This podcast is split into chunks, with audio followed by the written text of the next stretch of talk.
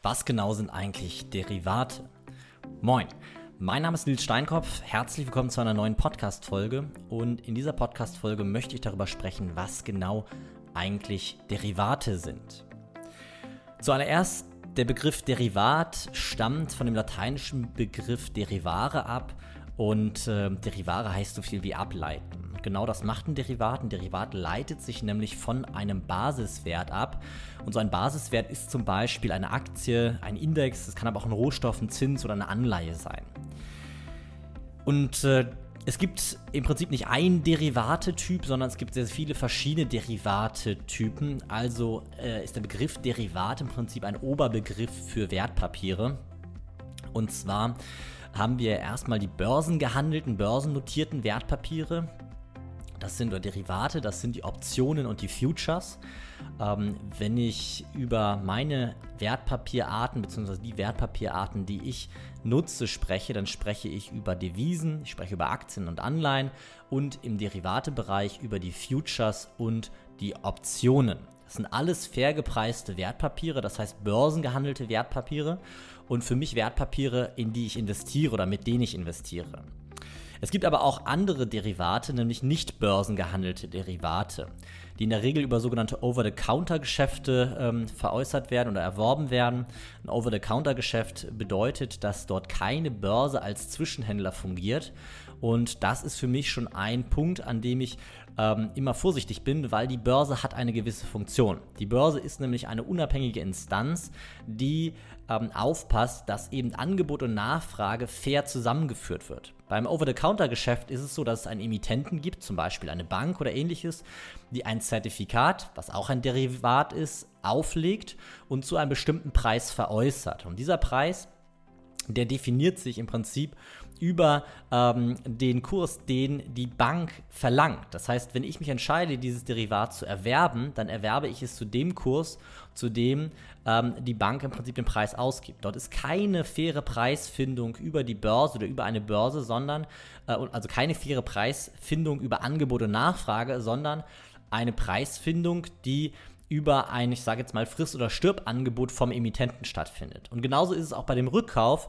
Ähm, und da habe ich häufig festgestellt, dass gerade bei Zertifikaten und Derivaten für mich gar nicht nachvollziehbar war, wie sich dieser Preis entwickelt hat von diesem Derivat. Und nach meinen Berechnungen müsste der Preis viel besser für mich stehen, als er eigentlich stand. Und ähm, deswegen bin ich ganz klar auf der Seite, dass wenn ich Derivate handle, handle ich nur börsengehandelte Derivate, nämlich Futures und Optionen. Und von den anderen Derivaten halte ich mich fern. Dennoch gibt es sie, also die nicht börsengehandelten Derivate. Und das sind zum Beispiel CFDs, das sind binäre Optionen, das sind Zertifikate jeglicher Art, das sind die Forwards, ähm, die quasi wie Futures funktionieren, aber eben nicht börsennotiert sind. Und es sind die Optionsscheine, die wie Optionen funktionieren, aber keine Optionen sind, sondern eben Zertifikate. Und ähm, dementsprechend eben auch nicht börsennotiert, börsengehandelt, sondern äh, über Over-the-Counter-Geschäfte gehandelt werden. Wie funktioniert jetzt eigentlich ein Derivat? Ein Derivat ähm, funktioniert im Prinzip folgendermaßen. Das ist man kann es, glaube ich, am einfachsten beschreiben, es ist ein Wertpapier, aber man kann es am einfachsten beschreiben, wenn man sagt, es ist ein Zusatzvertrag. Also zum Beispiel, und da nehme ich jetzt einfach mal einen hypothetischen Fall, es gibt einen Milchbauern, der weiß, er hat in einem Monat 1000 Liter Milch, die er verkaufen möchte. Und es gibt einen Einkäufer von einer Supermarktkette, der weiß, er braucht 1000 Liter Milch. Und dann können, aber erst in einem Monat. Und dann können dieser Milchbauer und der Supermarkteinkäufer die können dann einen Vertrag schließen, dass sie sagen, alles klar, aktuell steht der Milchpreis bei einem Euro und ähm, wir machen das Geschäft für in einem Monat. Das heißt, ähm, wir, ich garantiere dir als Milchbauer, ich verkaufe dir 1000 Liter in einem Monat für 1 Euro den Liter. Und der ähm, Einkäufer der Supermarktkette sagt, alles klar, ich garantiere dir, ich nehme diese 1000 Liter ab für einen Euro in einem Monat. So, und jetzt ähm, ist dieser Vertrag im Prinzip das Wertpapier. Dieser Vertrag ist ein Future. Und ähm, jetzt passiert Folgendes, wenn der Kurs sich verändert, gleicht dieser Vertrag im Prinzip diese Veränderung aus. Das heißt, wenn zum Beispiel der Milchpreis auf 1,10 Euro ansteigt, dann ist dieser Vertrag das Garant dafür, dass ich trotzdem für einen Euro erwerben kann. Das heißt, der Future-Käufer, der Einkäufer der Supermarktkette, kann trotzdem, obwohl der Marktpreis in einem Monat auf 1,10 Euro gestiegen ist, die Milch für einen Euro erwerben. Das heißt, dieser zusätzliche Vertrag, dieser Future, ist dann eben 100 Euro wert, weil er eben ihm garantiert, dass er 1000 Liter Milch für 1 Euro den Liter kaufen kann, statt für 1100 Euro, ähm, also für 1,10 Euro den Liter kaufen kann. Für den Milchbauern bedeutet das, dass er 100 Euro weniger bekommt, als er am Markt bekommen würde. Das heißt, der Milchbauer, der hat äh, mit diesem Vertrag die Verpflichtung, 100 Euro ähm, im Prinzip auszugleichen. Und genau das macht dieser Vertrag. Dieser Vertrag gleicht im Prinzip nur diese Lücke zwischen dem vereinbarten Preis und dem Preis am Markt aus. Jetzt gehen wir mal hypothetisch davon aus, dass weder der Milchbauer die Milch hat in einem Monat, noch der Supermarkteinkäufer die Milch haben möchte in einem Monat. Und das kann nämlich sein, trotzdem können Sie einen Future-Vertrag, äh, also ein Future abkaufen oder handeln, ähm, also diesen Vertrag abschließen. Und das würde bedeuten, dass der Milchbauer, der gar keine Milch produziert und gar kein Milchbauer ist, sage ich jetzt mal, ähm, dass der über diesen Future-Vertrag 1000, äh, bei äh, 1000 Liter Milch zu einem Dollar abgeschlossen. Der Kurs steigt auf, 1000, äh, auf 1 Dollar und 10 Cent oder 1 Euro und 10 Cent. Ähm, dass dieser Milchbauer, der gar kein Milchbauer ist, dann 100 Euro ähm, verliert mit diesem Future-Vertrag, weil eben das bedeutet, dass er, wenn dann irgendwer verlangt, diese Milch zu bekommen, ähm, die Milch am Markt für 1,10 Euro, also für 1100 Euro kaufen muss und nur für 1000 Euro verkaufen muss, weil er eben über diesen Future, über diesen Vertrag verpflichtet ist, diese Milch zu liefern, die er selber gar nicht produziert. Umgekehrt ist es so, dass der Einkäufer vielleicht die Milch gar nicht haben will und dann folgendes macht, hat diesen Future, der ihm garantiert, er kann die Milch für 1 Euro am Markt kaufen, obwohl sie bei 1,10 Euro steht. Das heißt, er verkauft diesen Future-Kontrakt an jemanden, der wirklich Milch haben will und bekommt dann 100 Euro für diesen Future. Das Interessante an der ganzen Sache ist, dass man so einen Future-Kontrakt nur mit einer Sicherheitsleistung hinterlegen muss. Und diese Sicherheitsleistung nennt sich Margin und diese Sicherheitsleistung garantiert den beiden Seiten, dass die Gegenseite in der Lage ist, ihrer Pflicht nachzukommen. Und diese Sicherheitsleistung, die hängt von dem Future, also von dem Derivat ab. Das ähm, kann bei 1% liegen, das kann bei 5 oder bei 10% liegen. Das heißt, 10% der äh, nominalen Summe dieser Future oder dieser, ja, dieser Future in dem Fall, ähm, sage ich mal, umfasst. Also wenn wir jetzt einen Vertrag über 1000 Liter Milch machen, die aktuell bei einem Euro steht, dann würde man eine Sicherheitsleistung von 5 bis 10 Prozent hinterlegen. Das heißt, 50 bis 100 Euro und hätte diesen Future. Und dadurch hebelt dieser Future ganz stark die Bewegung des Milchpreises, weil ich hinterlege als Beispiel 100 Euro und jetzt verändert sich der Milchpreis von einem Euro auf 1,10 Euro. Und ich als Milchbauer habe dann meine 100 Euro verloren. Dann muss ich entweder Geld nachschieben, also Sicherheitsleistung nachlegen, oder ähm, der Broker ähm, stellt diesen Vertrag glatt. Also kauft quasi äh, diese Position zurück. Wenn äh, ich als Käufer bin, habe ich 100 Euro investiert und habe aber 100 Euro verdient im Future. Das heißt, ich habe mein Geld, ähm, obwohl der Milchpreis nur um 10% gestiegen ist, um 100 Euro ähm, äh, steigen lassen, also um 100% vermehrt. Das heißt, ich habe einen Faktor 10 Hebel in diesem Future gehabt. Und das ist eben das Interessante an Derivaten. Man kann mit den Derivaten ähm, den Kapitaleinsatz hebeln, also man kann von Bewegungen profitieren, die sonst bedeuten würde, dass man viel mehr Kapital einsetzen müsste. Das heißt, man hebelt seinen Kapitaleinsatz und kann damit höhere Renditen erzielen.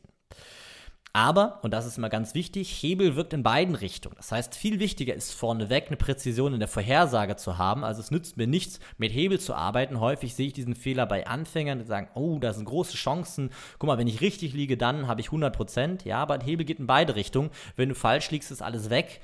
Ähm, das ist eben auch so ein Fall, den man da äh, beachten muss. Und deswegen ist es wichtig, diese, diesen Hebel nur dann einzusetzen, wenn die Analyse vorweg höchst präzise ist. Das heißt, wenn ich in der Lage bin, vernünftige Analysen zu fahren über Aktienpreise, über ähm, Rohstoff- oder Indexpreise, dann kann ich mit einem Hebel arbeiten, ansonsten macht der Hebel keinen Sinn.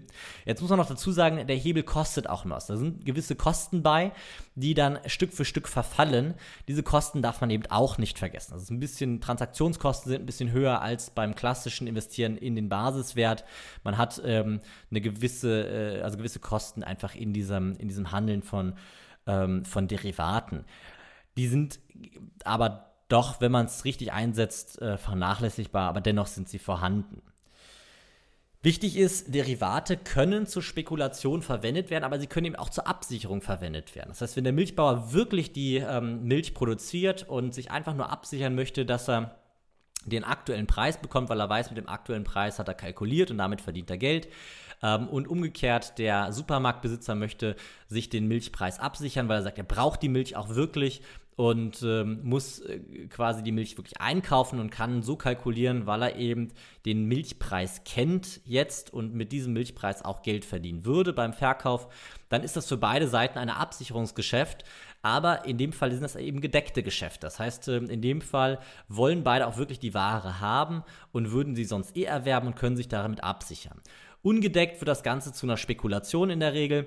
Und ähm, das ist auch erstmal nicht schlimm, weil selbst wenn man spekuliert, ähm, bedeutet das, dass diese Spekulation einen, eine Information in den Markt hineingibt. Das muss man verstehen. Spekulanten haben auch eine Funktion, Funktion in einem funktionierenden Kapitalmarkt, nämlich die Informationsgabe ähm, in den Markt. Das heißt, wenn ein Spekulant ähm, auf etwas spekuliert, dann greift er eine Knappheit in einem bestimmten Bereich vorweg und durch dieses Vorweggreifen der Knappheit kann der Markt auf etwas reagieren, was erst in Zukunft besteht. Zum Beispiel, wenn jemand darauf spekuliert, dass ein Rohstoffpreis, Ölpreis als Beispiel, ansteigt und diese Spekulation durchführt, gibt er dem Markt das Signal einer vorweggenommenen Knappheit. Der Markt kann auf diese Knappheit reagieren, die Produktion hochfahren und dadurch im Prinzip diese, dieser Knappheit entgegenwirken. Der Spekulant wird dann belohnt für, durch die, für die richtige Information, die er in den Markt gegeben hat. Und wenn er falsch liegt, dann wird er bestraft und verliert Geld, sodass sich die guten Spekulanten irgendwann selber, aus, äh, selber verstärken und die schlechten Spekulanten in dem freien Markt aussortiert werden. Jetzt muss man sagen, in der Finanzkrise 2007 haben wir gesehen, dass es Banken gibt, die spekulieren können und so groß sind, dass sie nicht scheitern können, weil der Staat eingreift. Wenn das passiert, dann ist Spekulation schlecht, weil dann haben Spekulanten nämlich eine Win-Win-Situation, egal was passiert, entweder sie liegen richtig und verdienen Geld, die Gewinne werden privatisiert, oder sie liegen falsch und der Staat springt ein und die Verluste werden sozialisiert. Das funktioniert natürlich auch nicht, das ist kein freier Markt, da greift diese, ähm, diese, äh, diese natürliche Auslese schlechter Spekulanten nicht und dann haben wir eine krasse Verzerrung in dem Markt. In dem Fall bin ich absolut gegen Spekulation. Sowas darf nicht passieren. Spekulanten müssen auf eigene Risiken handeln und müssen auch dann bestraft werden, wenn sie falsch liegen und äh, nur dann belohnt werden, wenn sie richtig liegen. Zudem muss man sagen, wenn es marktmanipulativ wird, das heißt, bewusst Kurse in so großen Dimensionen getrieben werden und das vielleicht zum Beispiel im Rohstoffbereich für Lebensmittel, nur um dort eine künstliche Knappheit zu provozieren und ähm, den Markt zu manipulieren, halte ich das auch für falsch. Wenn es aber eine künstliche Vorwegnahme von Informationen ist, beziehungsweise ein Geben von Informationen, dann halte ich die Spekulation für in Ordnung. Und Derivate sind genau wie Werkzeuge äh, immer zu vielen Dingen nutzbar. Mit dem Hammer kann ich jemandem den Schädel einschlagen. Ich kann einen Hammer aber auch nutzen, um ein Haus zu bauen. Das heißt, das Derivat ist genau dasselbe. Man kann Derivate äh, für Falschspekulation, für marktmanipulative Spekulation nutzen. Man kann Derivate aber eben auch nutzen zur Absicherung oder zur Informationseingabe in einen Markt. Und die beiden Fälle halte ich für in Ordnung. Die Marktmanipulation ähm, halte ich für amoralisch. Ähm, ich glaube, dass diese Marktmanipulation aber auch nur möglich ist durch den massiven Eingriff der Staat, des Staates in dieses Wirtschaftssystem, gerade auch durch das Retten von äh, Banken und ähm, ihren hohen Spekulationen, die durchgeführt wurden. Und vor allem auch ähm, die Geldpolitik ist ein ganz, ganz großes Thema, die Spekulation aus meiner Sicht fördert. Da möchte ich aber jetzt gerade nicht weiter drauf eingehen. Ähm, Im Prinzip sind Derivate, also Wertpapiere, die auf einem anderen, auf der Preisentwicklung eines anderen Wertpapiers aufbaut. Man könnte das in der ähm, freien Welt als einen Zusatzvertrag sehen zu einem, zu einem Realgeschäft und genau das ist es am Kapitalmarkt auch. Das Spannende ist nur, Derivate sind in der Regel standardisiert. Das heißt, ähm, es gibt quasi Derivate, die ein und dasselbe sind und durch diese Standardisierung können diese Derivate frei gehandelt werden. Das heißt, ich kann zum Beispiel, wenn ich ein, ein Future verkauft habe, kann ich den am Markt zurückkaufen und dadurch eine Future-Position ähm, wieder glatt ziehen. Und genauso ist auch umgekehrt, wenn ich ein Future gekauft habe, kann ich den am Markt wieder verkaufen und dadurch glatt ziehen. Und ich muss, nicht, muss mich nicht direkt mit meiner gleichen Gegenpartei einigen. Das heißt zum Beispiel, wenn ich jetzt der Einkäufer bin im Supermarkt, der Supermarkteinkäufer und mit dem Milchbauern in Verhandlungen bin, dann kann ich dort ganz einfach ähm, meine Position glattstellen, indem ich meine Position am Markt verkaufe. Das heißt dann für den Milchbauern nicht, dass seine Position dann auch glattgestellt ist, sondern dass wir im Prinzip nur den Partner getauscht haben. Den, den ich glatt, äh, also von dem ich den den Future quasi zurückgekauft habe, der ähm, ist quasi weggestrichen worden. Das heißt, es gab zum Beispiel einen anderen Milchbauern, der auch diesen Vertrag hat, von dem habe ich den Future zurückgekauft und auf einmal verändern sich damit die, ähm, die Vertragspartner. Und das geht eben durch die Standardisierung, das merkt der Milchbauer nicht mal, weil er hat sein Future und der wird ihm über den Markt garantiert, aber die Vertragspartner können untereinander nicht eins zu eins zugewiesen werden, sondern können frei gewechselt werden und dadurch ähm, bietet, also wird dieser Markt liquide und ich kann quasi jederzeit diesen Future kaufen und verkaufen, also bin sehr flexibel, weil es kann zum Beispiel sein, dass der Milchbauer nach einer Woche feststellt und der Milchpreis liegt noch bei einem Euro, feststellt, er kann diese Milch gar nicht produzieren. Das heißt, er setzt seine, seine Future-Position wieder glatt und zieht sich aus dem Markt zurück aber der Einkäufer will ja trotzdem seine Milch haben und dadurch wird dann einfach der Vertragspartner gewechselt und ein anderer Milchbauer springt ein, weil diese Glattstellung wird ähm, von wem anders quasi glattgestellt. Das heißt, er kauft von einem anderen Einkaufsmanager, der zum Beispiel sagt, er will gar keine Milch mehr haben in einem Monat, ähm, kauft er den Future zurück und zieht so die Position glatt. Ähm, ganz wichtiger Hinweis noch, Derivate sind nichts für Anfänger. Derivate muss man verstanden haben.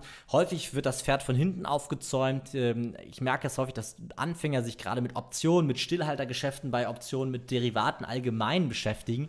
Ähm, ich halte nichts ähm, oder habe nichts gegen Stillhalteroptionen. Ich habe nichts gegen Derivate allgemein. Nur ich bin der Meinung, dass man Derivate erst dann handeln sollte, wenn man in der ganzen Kette davor weg, also in der Marktbewertung, in der Branchenbewertung, in der Trendbewertung, in der Bewertung von Einzelunternehmen, in all diesen Bewertungen eine so präzise Analyse fahren kann, dass man in der Lage ist zu hebeln und von diesem Hebel zu profitieren. Weil ein Hebel greift in beide Richtungen. Nur weil auf der einen Seite große Chancen sind, bedeutet das nicht, dass man die auch erhält. Weil es gibt auf der anderen Seite auch große Risiken. Und diese Risiken muss man abwägen. Und erst wenn man es schafft, eine hohe Präzision in den Basiswerten zu erreichen, macht es Sinn, einen Hebel einzusetzen. Zudem muss man auch wirklich verstanden haben, wie Derivate funktionieren. Das heißt, Derivate kauft man nicht einfach blind, sondern man muss wirklich verstanden haben, wie funktioniert das einzelne Derivat, das ich handle. Also, wie funktioniert der Future? Wie funktioniert die Option? Für mich sind das die einzigen Derivate, die ich handle. Es gibt auch weitere Derivate, zum Beispiel binäre Optionen, CFDs und so weiter.